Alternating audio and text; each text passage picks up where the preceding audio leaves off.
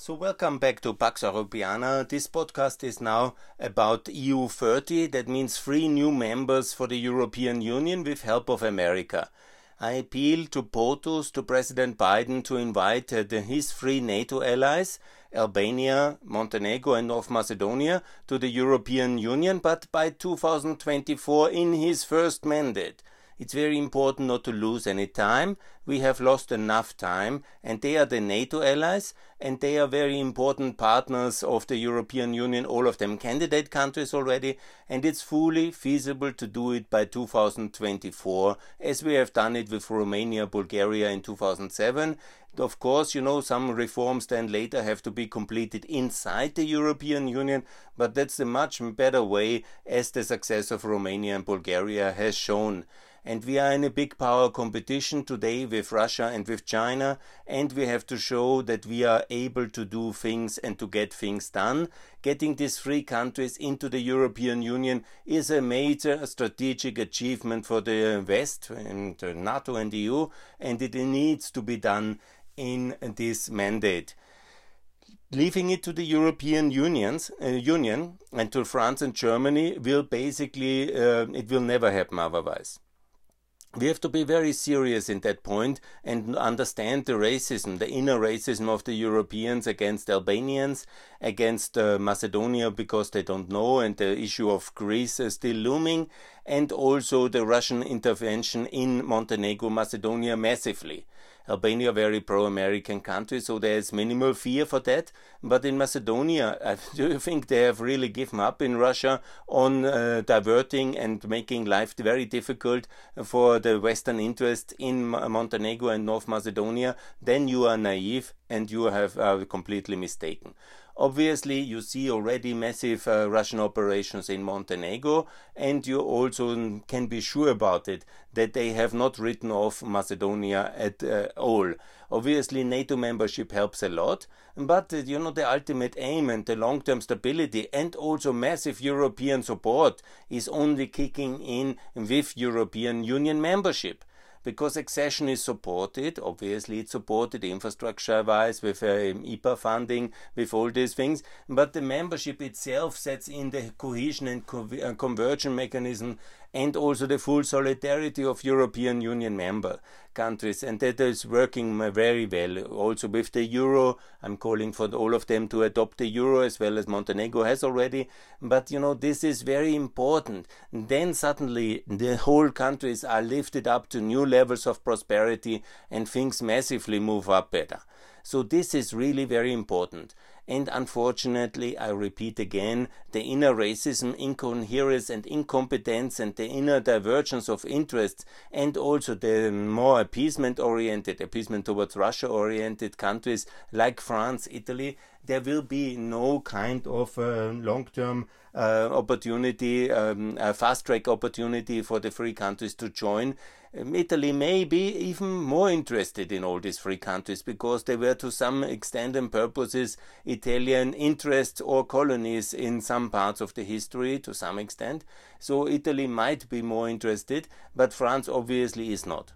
So without American power in Europe, this is impossible and leaving it to a far future to a, um, you know maybe there will be a second Biden mandate and still these three countries will not be. And then in 2028 maybe there is another Trumpian kind of populist uh, backed by Russia or whatever the future will bring. Who knows yeah? and only inside NATO these three countries have achieved that already is security. And also only inside the EU is real convergence towards fast track prosperity and that's absolutely the way forward. And it needs American leadership for that. And we need, you know, it's a puzzle game ultimately. Each small puzzle which is safely secured, stored in the European Union is a progress for security prosperity. And these three countries are just one of these big puzzles of Central and Eastern Europe which are important. But if we just focus on the big and complex issues of as Ukraine and don't uh, do our homework in the Balkans, it's obviously not very good. And also, if we leave the Europeans out of responsibility and let Macron destroy Europe, yeah, then obviously the Americans will have to pick up the pieces. So it's America who has to unite us and who has to help us. And from day one, it was America who did that. I have already talked a lot about the post World War II peace order, which was uh, created by Acheson and by Truman and all these real fathers of European unification of NATO and of EU. Marshall, the most famous one today, but also Eisenhower and many of them, they have contributed so much to our peace and security, and we will be forever grateful. And now it's for the new generation, for President Biden, who knows Europe and the Balkans better than any of the European politicians. And he, please, you, President Biden, take these three countries into the safety of the European Union and make sure that the Europeans also significantly contribute. They are not externals, as we have seen now, for example, in the vaccination crisis. They were treated as COVAX recipients, same like uh, Africa, like the rest of the world. They were not members. It makes a huge fundamental, significant, tremendous difference if you are a member and European citizen of the European Union or if you're just an applicant somewhere outside in the Balkans, in the Ukrainian steppe, you are far away. Obviously, you can say, wouldn't it be better than to wait and uh, keep all the countries together in? I want to answer that very clearly. NATO membership must make a big difference. And obviously, uh, Bosnia and Kosovo, they should also join the European Union, but first they have to join NATO, and that should happen also in the first term of Biden by 2024, and then in 2029 they are ready for the European Union. And what about Serbia? Obviously, Serbia is a complex country and it has still a lot of uh, structural open issues uh, with Kosovo not recognized, and that's a major no, no, no for the EU. So they cannot come into the European Union so fast. And also, they have uh, this kind of uh, China pivot and Russian pivot they have also to see that NATO membership really makes a real difference. You know, if you join NATO, you align your strategic interest with the European Union and with the West and with America. You are treated much better than the countries who pivot to China and that is obviously very clear the result. They have a pivot to China or to Russia, so they cannot, they don't want to join NATO, so EU is on the back burner for them, and they will be much later, hopefully together with Kosovo and Bosnia in 2029. But if they don't join NATO before, then they shall never be in the European Union because we don't need a problematic country which is then messing up all our policies with voting rights in the EU Council. and with unanimity, yeah? that would be outrageous. Huh? And a country which is openly pro Chinese and pro Russian, why we need that? For what? we can support and send money anyway to Belgrade, and we do 10 billions we have sent in the last 20 years, even more if you count all European taxpayers and American taxpayers and everything together. It's certainly 20 billion all over.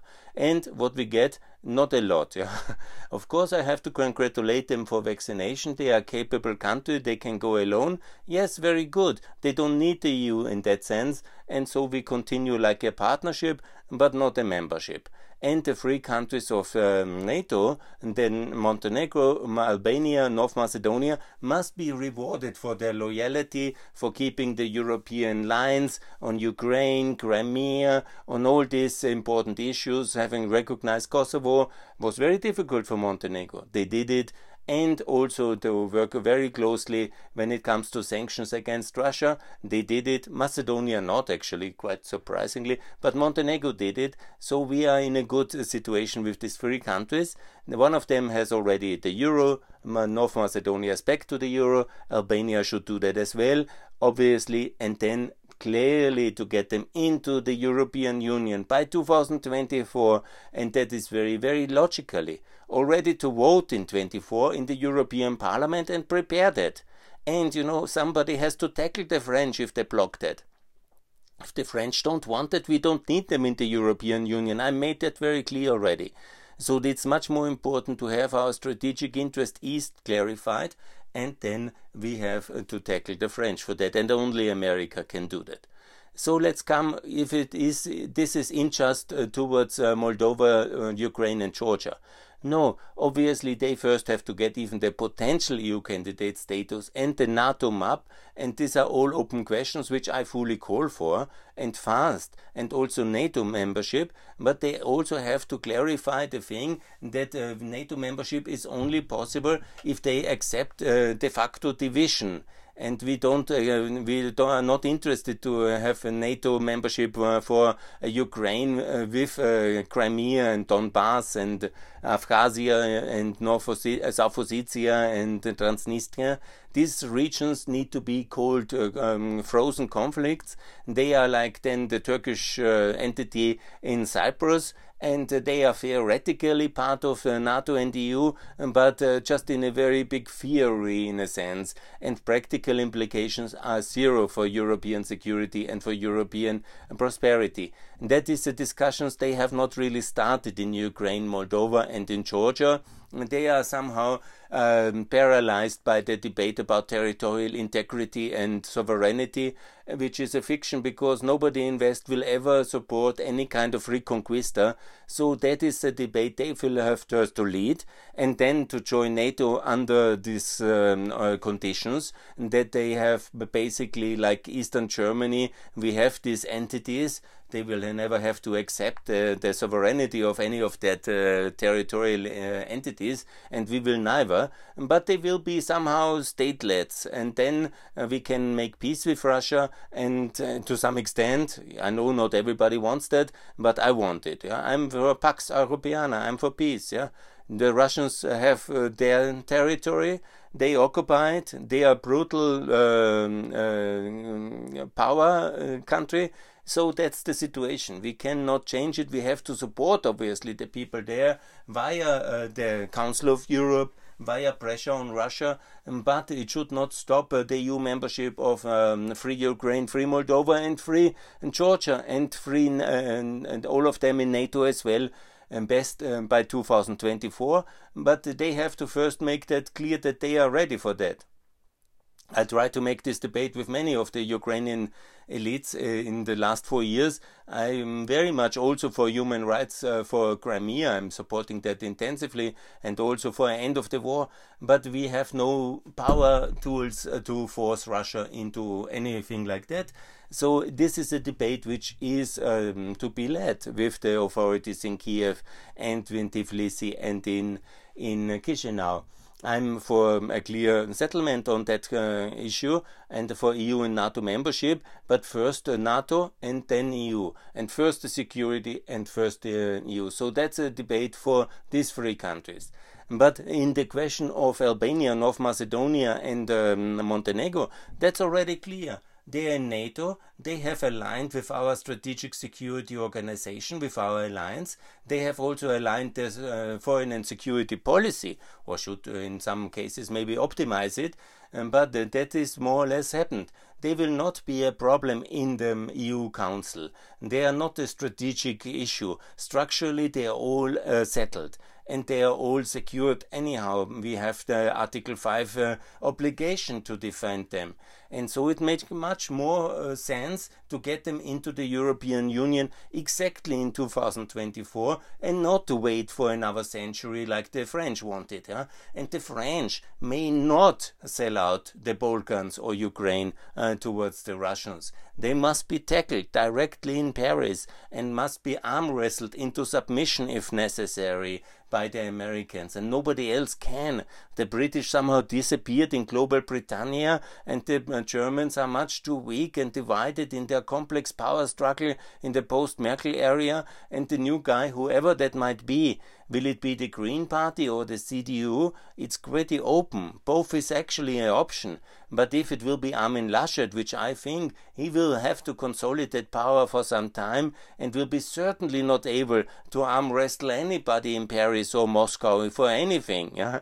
And the world is very much dominated and western europe the european union is very much dominated again and the need for domination and clarity.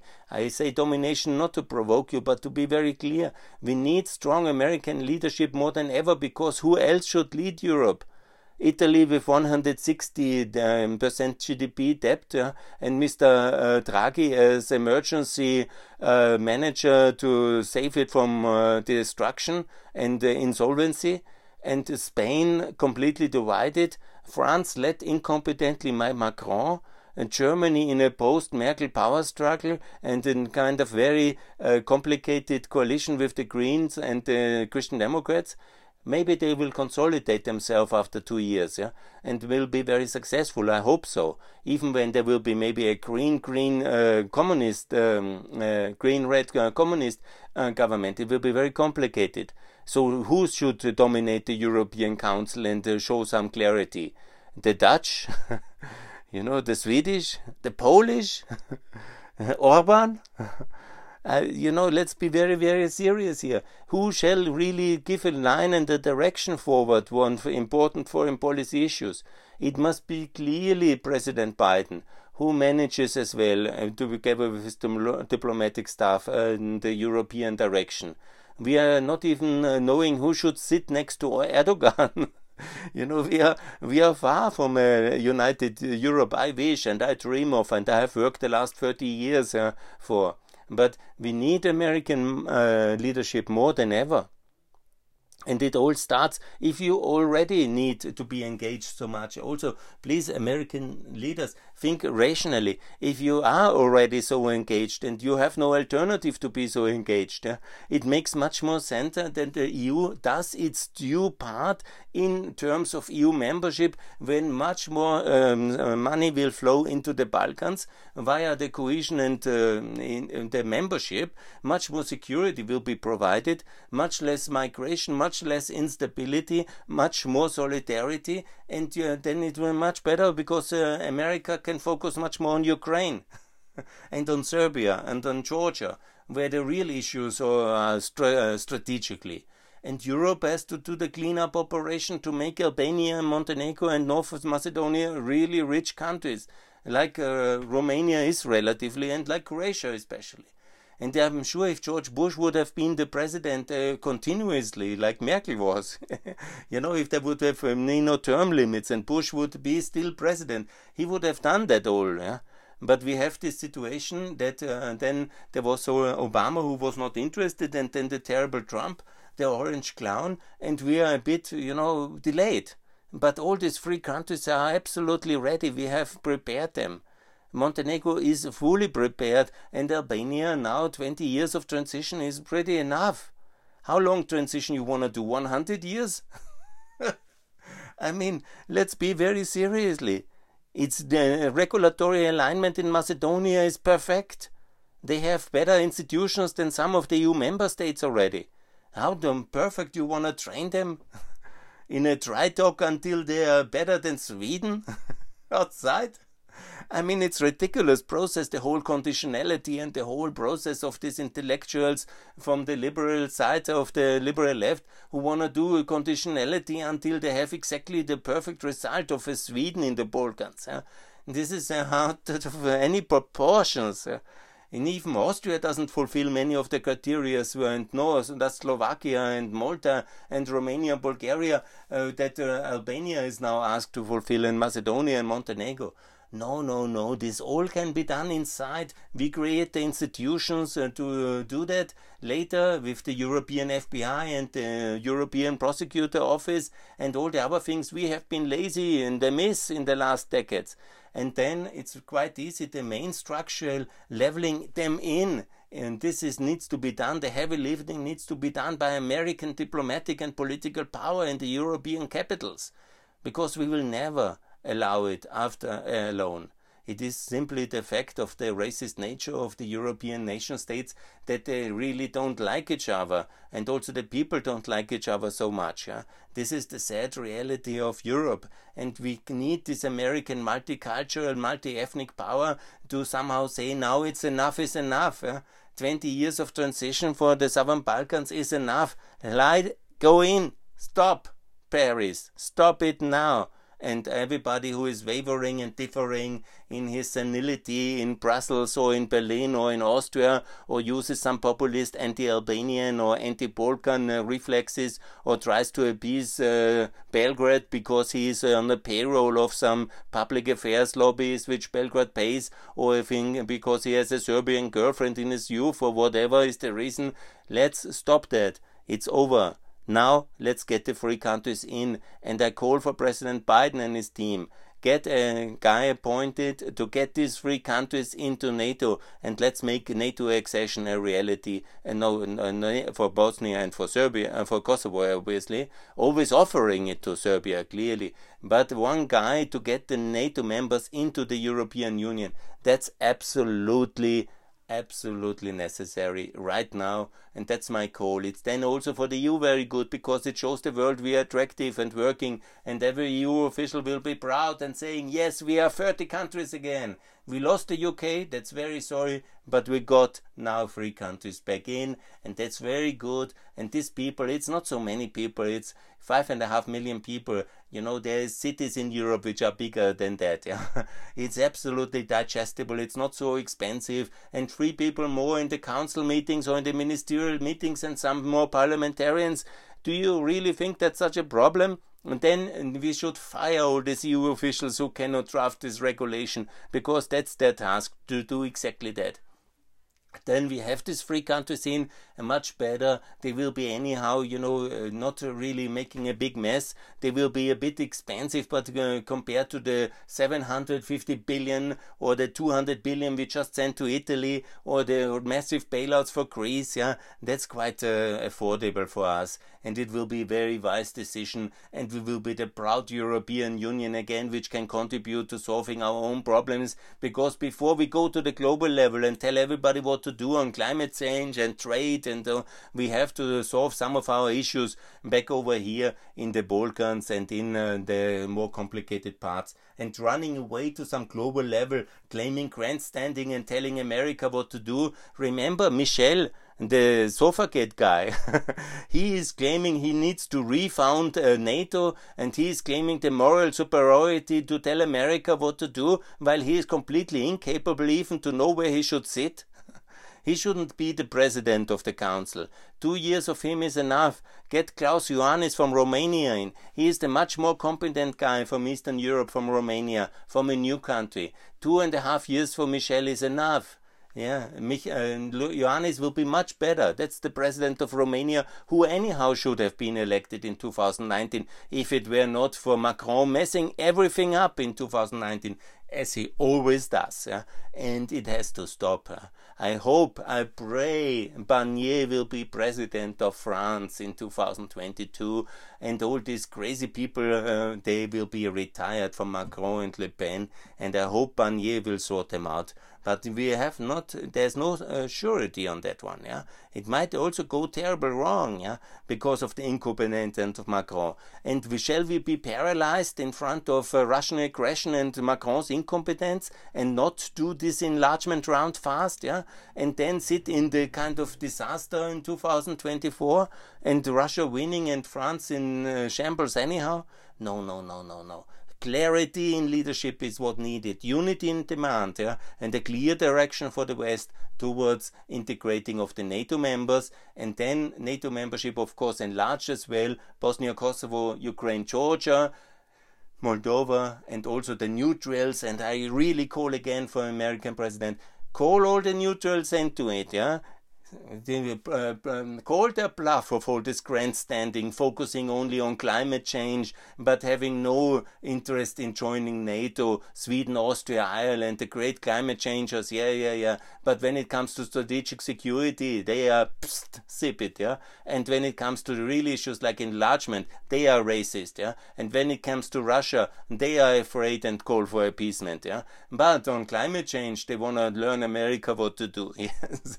what kind kind of friends are these? What kind of allies are these? Yeah, what kind of Michel? You know, doing all this kind of nonsensical thing just because he have inherited power from his father, and then he is messing up, fooling up, and calling for a refoundation of NATO. I mean, I don't know how you call this kind of guys. Anyhow. Let's not go too deeply in it. What I call here now is very clear. Let's get the three countries, they are allies. Alliance must mean something. NATO must be meaningful. So it is important to have Albania, Montenegro, and North Macedonia in the European Union, voting in the European Parliament in 2024 and not in 2224, as Mr. Macron will do it when he is left to himself, which I hope America will not allow. So I call for American Europe Save us, unite us, help us, and get these three new countries into the European Union with all the power of American diplomacy and political will. Please unite us, help us, please, America, make EU 30 strong and united again.